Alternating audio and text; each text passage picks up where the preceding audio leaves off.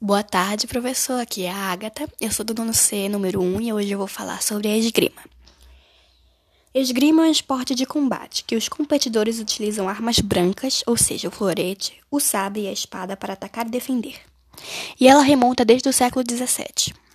Agora eu vou começar com a introdução dela.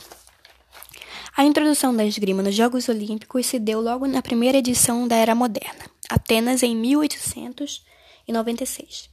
A Confederação Brasileira de Esgrima filiou-se à Confederação Internacional em 1936, nos Jogos Olímpicos de Berlim, na Alemanha. O Brasil participava pela primeira vez com a esgrima em Olimpíadas. O objetivo é tocar o adversário e ao mesmo tempo evitar ser tocado por ele.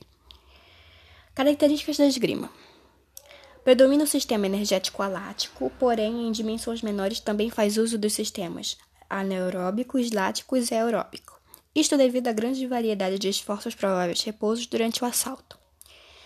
A velocidade, a descontração diferencial, a coordenação e a resistência são as capacidades físicas primordiais num esgrimista. Os materiais a serem utilizados é a máscara, o material de proteção, as armas, os tênis, as meias, o gilete e as luvas. A pista também é considerado material.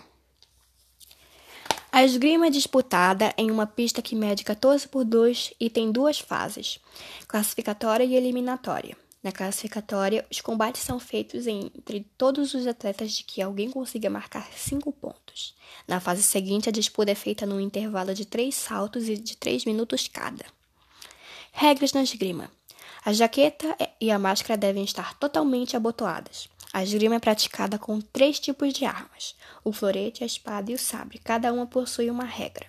O florete: o toque só pode ser de ponta. O sabre com a ponta ou corte e o contracorte.